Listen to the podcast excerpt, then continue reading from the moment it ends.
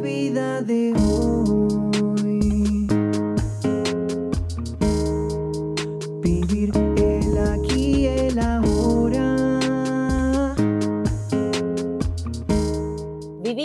distintas maneras, con distintas creencias, algunos desde la espiritualidad, otros desde los hechos concretos, mirando al pasado o en busca de resultados a futuro. Esto es La Vida de Hoy, un podcast original de ADN Sur. Yo soy Sole Chorni y quiero conocer esas distintas maneras de vivir, en la búsqueda constante de herramientas que nos faciliten vivir el aquí y el ahora.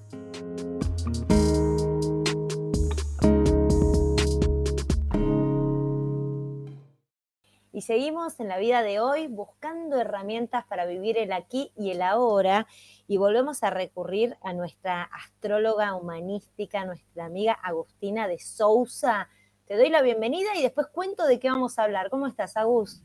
Hola, Sole, ¿cómo andas? ¿Cómo anda todo? Bien, bien, la estás rompiendo con todo lo que tiene que ver eh, la astrología en ADN Sur, te cuento que ya, bueno, invitamos a todos, no solo en los podcasts, sino que ahora es nuestra astróloga de ADN Sur y, y la verdad que un éxito, te felicito por eso. Bueno, muchísimas gracias. Y ahora me propusiste un tema Mm, que me encanta, me dijiste de la luna. Dije, todo el mundo conoce al sol, hablamos del sol, pero de la luna y todo lo que nos tiene que decir y todo lo que tenemos que saber. Yo de las lunas, de la luna lo más eh, cercano, y vos sabés que soy ignorante en el tema, pero es eh, cuatro veces que pasé nueve lunas, como se dicen, mis cuatro embarazos, pero no más que eso. Sé que la hay llena, nueva, de sangre, bueno, no lo sé, así que te quiero escuchar para conocer todo. Hay mucha información de la luna, no es solamente en la astrología, en la carta natal, están las fases es- y son muy reales, ¿eh? Para cortarse el pelo, para y- empezar algo, para terminar otra cosa, por eso hablamos bastante de que una luna nueva se está despidiendo de algo y una llena inicia algo nuevo. Eh, y también en la fase lunar en la que naciste, también tiene que ver en la carta natal. Yo no lo veo porque no me, no, no me voy a, no, no, voy tan finito, pero yo nací en luna menguante y, y yo leí la descripción de la luna menguante y me siento reidentificada.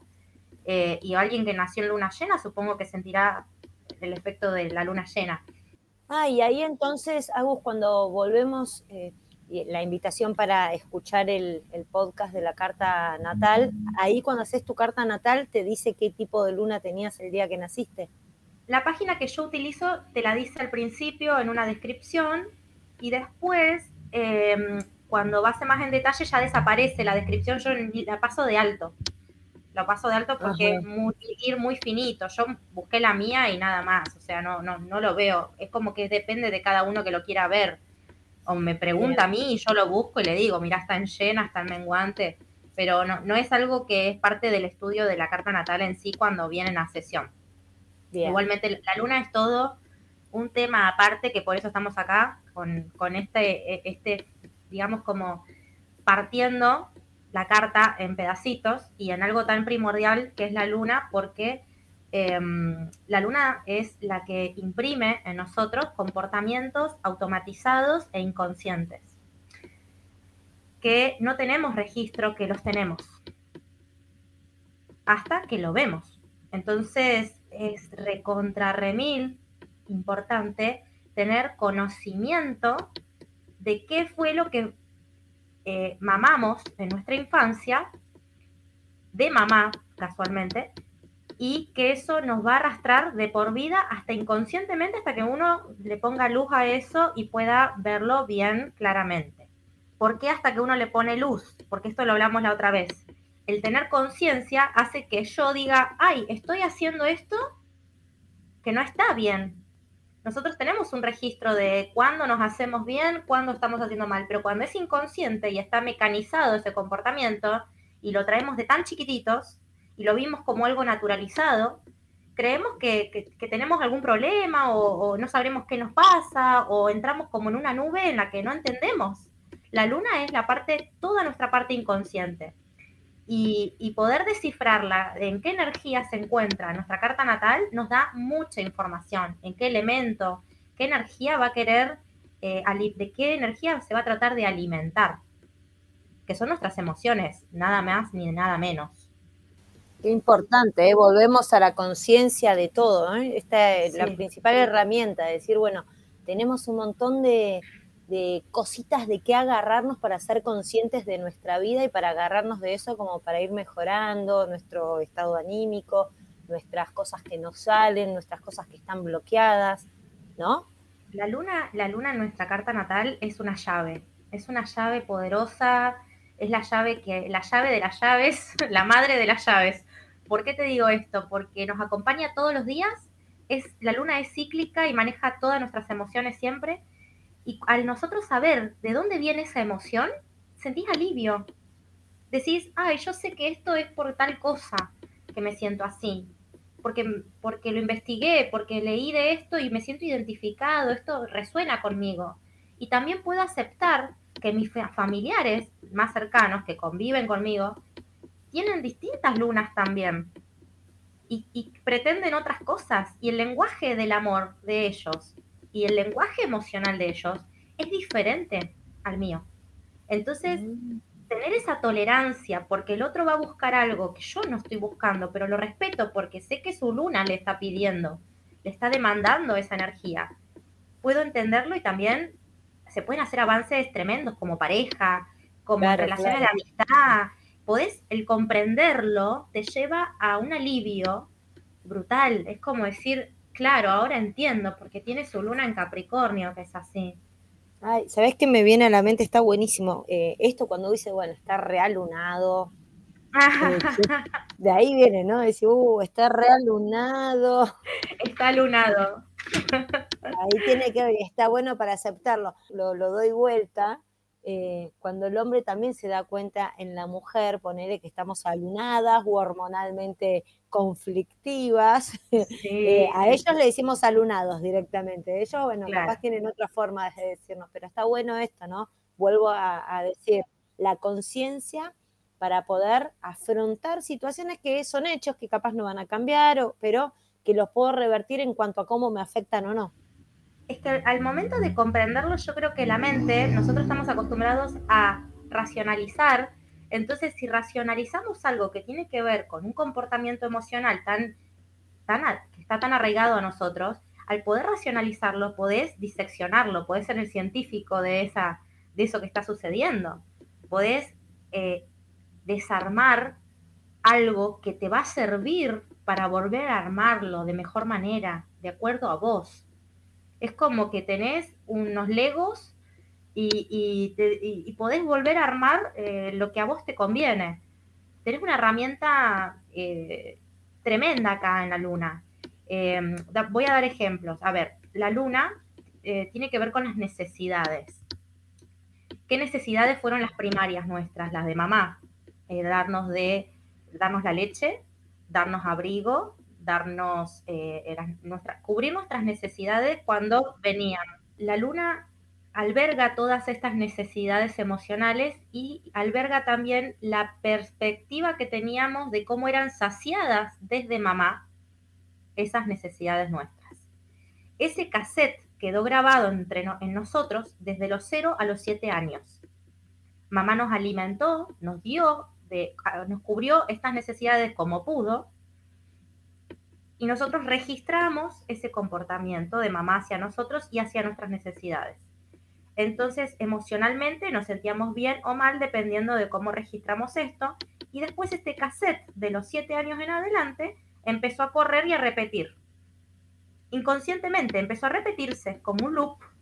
Constantemente yo voy a buscar inconscientemente esas emociones que quedaron grabadas desde mamá en ese cassette. A ver, si una madre tiene cinco hijos, los cinco hijos van a tener cinco lunas diferentes. Entonces le vas a preguntar a cada uno de ellos cómo ve a su mamá y cómo se siente con respecto a mamá. Y te va a hablar todos de, una, de un cristal distinto. Porque todos van a analizar y a, a recibir esa energía de mamá de formas diferentes. Entonces acá entra la astrología a explicar qué energía tiene cada uno lunar y el lenguaje emocional que manejamos. Yo acá tengo un taller, me traje todos los apuntes para poder tener a mano información para, para el podcast. Eh, quiero dar un taller lunar para explicar a cada persona cómo se desarrollan cada comportamiento de una luna, para que puedan entender a los que están en su círculo más cercano y para que puedan entenderse a sí mismos y poder trabajar con esto eh, evolutivamente. Eh, ya que muchas veces de nuestras reacciones vienen desde esta respuesta emocional. La luna también es nuestro refugio, porque mamá era la encargada de darnos refugio. Entonces, si sentíamos refugio de mamá, de qué manera lo sentíamos, lo vamos a repetir el resto de nuestra vida, inconscientemente nosotros, en nuestra cabecita y en nuestro corazón. Entonces vamos a buscar refugio, ¿cómo? ¿A dónde? ¿Cómo nos sentimos calentitos y refugiados? Y ahí entra eh, estas diferentes lunas. Si querés eh, echarlo de las lunas por energía, por energía, por, por elementos. Una luna en fuego va a tener las características de buscar vida, ser impulsiva, ser, eh, expresar su yo, su identidad, tener mucha fuerza, alegría, eh, liderazgo, dramatismo, histrionismo, exageración, aventura, riesgo, confianza, enseñanza y generosidad. Porque el fuego es una energía eh, activa, yang, que la luna entiende por refugio el calor de la vida. Quiere decir que necesita acción, movimiento. Es una madre que ha, absorbido ese cariño de mamá desde una forma muy enérgica, muy fuego. mamá contestaba, mamá tenía carácter, me hacía sentir seguro. Mi mamá porque tenía esta energía. Entonces yo voy a buscar esta energía, ¿se entiende? Sí, totalmente. Se va entendiendo. Bien, hay lunas que son están en el elemento fuego, como las lunas en Capricornio, en Virgo, en Tauro, que necesitan y buscan estabilidad, buscan seguridad. Ahí se sienten eh, cubiertas, son muy realistas, son muy em, útiles, funcionales, se, tienen que sentir eh, súper resolutivas. Eh, se tienen que sentir funcionales a los demás también, porque esta, la, luna también trabaja mucho los vínculos emocionales que vamos teniendo con mamá, papá, hijos, hermanos, los más cercanos, eh, activa esta luna. Eh, bueno, la Tierra, estas lunas en Tierra tienen que tener bases sólidas, son desconfiadas, inseguras, son muy calculadoras, son preocupadas. ¿Por qué? Porque vivieron a una mamá muy trabajadora, una mamá que se preocupaba todo el tiempo porque no nos falte nada, porque esté muy pendiente de eso. O sea, la mamá puede, nuestra madre puede tener estos cuatro elementos, pero estas lunas enfocaron su visión de mamá ahí. ¿Se entiende? Sí. Mamá es 100%, mamá nos daba todo quizás esto, pero cada cristal, cada mirada es distinta. Es como lo que recibieron cada uno o cómo lo observan cada uno, eso que hablas cómo observó esa mamá cada uno, porque mamá en realidad abarca casi un 100% de todo lo que puede hacer y a veces más, porque mamá es súper poderosa y cada hijo va a ver un pedacito. De hecho, siempre hay reclamos. Sí, tal. ¿Sabes qué me viene esto en paréntesis y seguí con eso está buenísimo, pero me viene a la mente algo que siempre hablo. Por ejemplo, en mi caso tengo cuatro hijos, ¿no? Y yo siempre digo, eh, yo los eduqué a los cuatro de la misma manera o creyendo que de la misma manera, con mis mismos valores, vieron el mismo ejemplo y sin embargo son todos tan distintos entre sí, con sus propios valores, eh, con, sus propias personalidades. Entonces un poco me cierra esto también que me estás diciendo de, mm. la mirada y lo que absorbieron ellos, cada uno según su cristal de lo que observaron de mí. Exactamente, sí, sí, sí, sí. Yo, yo aprendí un montón a esta gran pregunta. Es así, y de hecho yo lo veo porque a veces me comparo con mi hermano y digo, a ver, le digo, pero vos sos tonto, le digo, no, vos no te faltó nada, porque yo discuto con mi hermano. Le digo, pero vos no te faltó nada, le digo, le reclamaba a mamá tal cosa, y mamá siempre estuvo, y esto y lo otro. Y, él se siente como abandonado por la mirada de mi mamá. Y le, reclama a mi vieja, le reclama a mi vieja, y yo después miro la carta natal de mi hermano y digo, ah, luna en acuario. Ah, listo ah, papá. Claro, por más que mi mamá nunca lo haya abandonado, él se siente abandonado. y vos ahí viste en la clave, está buenísimo esto. O sea, listo, vos le das una respuesta a por qué es como es, pero ese es como es, de tu hermano que le puede llegar a afectar y esa sensación Sí, eh, afecta. eh, se puede cambiar, se puede revertir. O sea, después hay- me imagino que hay otras herramientas como para decir, bueno, listo, ah, es luna en acuario, listo, por eso es así. Pero bueno, para que él no sienta más ese abandono, que se dé cuenta, hay cosas que se pueden hacer. Primero que él ya no es más un niño, ya no está en la fase de 0 a 7 años, ya no, no depende de mi mamá. Entonces ya el reclamo tiene que desaparecer Bien. hacia mi mamá. Él tiene que tomar un rol adulto y decir, dejo de reclamarle porque yo ya puedo satisfacer mis necesidades solo. Ese es el primer Bien. paso de la conciencia de la luna. A ver, mis necesidades y yo lo que yo pretendo emocionalmente después de que yo me fui de mi casa y ya no vivo más con mi mamá y no me da más de comer y no dependo de ella, yo me las tengo que dar a mí. Se tiene que cortar el relato del reclamo una vez que yo tomo un rol de adulto. Hay un me imagino que todavía tenés que seguir y el tiempo pasa un montón, yo no sé cómo pasa. hacer un cierre. Pero y encima tengo una pregunta, estamos hablando todo el tiempo de, de la madre, de la madre. ¿Esto es la madre en sí o también el padre tiene sus lunas y cristal y también su influencia en, en- en el crecimiento de los niños, Sí, de sí, nosotros? El padre va, a re- va a ser representado por el Sol, Marte, Saturno, hay un montón de energía masculina, pero no, no la luna. La luna viene de una figura maternal. Puede ser que Ah, no haya bien. cri- sido criado por la madre, pero ha tenido una hermana o una abuela o una tía, una amiga de la familia que ocupó un rol maternal. Ahí está, la luna, el sol. Perfecto. La luna, el sol, claro, exactamente. El sol es cuando somos niños, papá, pero después es Saturno. Ah, bien, escúchame. Bueno, fíjate vos cómo poder hacer un cierre para este podcast, al menos terminarlo, y después elegís otro tema para darle más, eh, eh, más detalle a un tema que me habías adelantado que era mucho para hablar, pero para poder eh, darle un cierre y que se no, no se nos pase Sí. tanto en el tiempo. Bueno, eh, nos quedan las lunas en aire y en agua. Bueno, eh, para describir un poquito, la luna en aire, en aire, los que tengan lunas en aire van a esperar siempre de sus vínculos, de sus necesidades, tienen necesidad de comunicación, de racionalizar sus emociones, enfrían sus emociones, porque el aire racionaliza y se va a la mente, es como la lucha entre el corazoncito y la cabeza, el aire. Entonces lo que hace es desprenderse mediante lo mental de la emoción. Y parecen personas ina- inaccesibles a veces, porque decir, che, lo que te estoy contando no te pasa nada, sos insensible vos. Y no, te dice, lo estoy racionalizando, lo estoy pensando y después puedo sentirlo, después de que lo, le di un significado mental a la emoción. Son más jodidos los de, que tienen lunas en aire.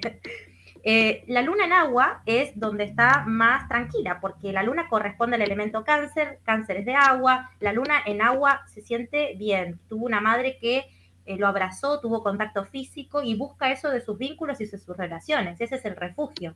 Va a buscar que su pareja le haga un mimo, le dé un abrazo, tenga un contacto, le registre, le pregunte, le que le diga, te traje este chocolatito y te dé un beso en el cachete, porque te ha dado el cariño desde lo eh, emocional. Esas lunas son mucho más eh, coherentes, digamos, con el elemento que, al que están. Y bueno, nada, el- el- ponele, a mí me llevó años registrar la luna mía en, eh, en Sagitario, porque después tenés características por cada luna, ¿no? La luna en Sagitario, por ejemplo, doy un ejemplo chiquitito, la mía, tengo Sí. como característica eh, la negación y el, ex- el exagerar mucho las cosas. Yo de chica decía sie- siempre y nunca. Mi mamá la pasaba diciéndome, vos siempre decís las palabras siempre y nunca. A mí siempre me pasa esto o nunca y siempre me voy a los extremos. Y hasta el día de hoy soy extremista. Me cuesta mucho Sí. nivelar el medio, porque es fuego y es el último de los fuegos. El primero es Aries, es una chispita. El fuego de Leo es una llamarada fija que es generosa y estable y se queda en el lugar. Y Sagitario es el incendio. Entonces cuando yo broto, porque tengo una reacción súper explosiva, sí, prendo fuego todo. Mando todo el mundo a la mierda, digamos, básicamente. Mucha energía, fuego. Agus, Agus, y bueno, y esto volver a siempre que es de lo mismo que cuando hablamos de otros temas, que vos decís luna en Sagitario, en Aries, en Acuario, no Sí. tiene que ver con Acuario o tiene que ver con el mismo signo del zodíaco con que nacimos, no. No, eh, vos podés tener cinco planetas en cinco energías distintas. O sea, podés tener la luna en Pisces y ser de Acuario, y, ahí es la comunicación que empieza a jugarse en el papel de la carta natal e interpretarla. Por eso es tan importante recurrir, por ejemplo, a Agustina de Sousa, que es con quien estamos hablando, que ella es eh, astróloga humanística y que sabe de todo esto. Por más que yo me meta a googlear, no voy a entender nada y me encanta cómo nos explicás y nos vas llevando en este mundo de la astrología y nuevamente rectificás esto que me dijiste. Cualquier tema que quieras hablar, lo vamos a poder hablar y relacionarlo con la astrología y lo está demostrando, ¿eh? porque fuimos eh, ya haciendo varios eh, podcasts. ¿Podés, eh, Agus, contarnos a la audiencia dónde te pueden ubicar en redes, en tu blog personal, en Instagram, como para que lo tengan y para que te puedan seguir, obviamente igual que nos vamos a encontrar en otros o en otros capítulos de estos podcasts? Bien, el primer medio y el más rápido, WhatsApp 297-422-8287. Instagram es Agustina de Sousa-OK. Eh, esas son las dos redes en las principales. Después tengo un canal de difusión eh, en Telegram donde se postean novedades. También estoy ahí y pueden hablarme por ahí. Pero bueno, lo más rapidito es WhatsApp y ahí se les paso info y se saca un turnito. Ah, está espectacular. Bueno, ella es Agustina de Sousa, mi nombre es Sole Chorni, esto es La Vida de Hoy, un podcast original de ADN Sur, y si te gustó, nos encontramos en el próximo capítulo. Chau. Vivir el aquí el ahora.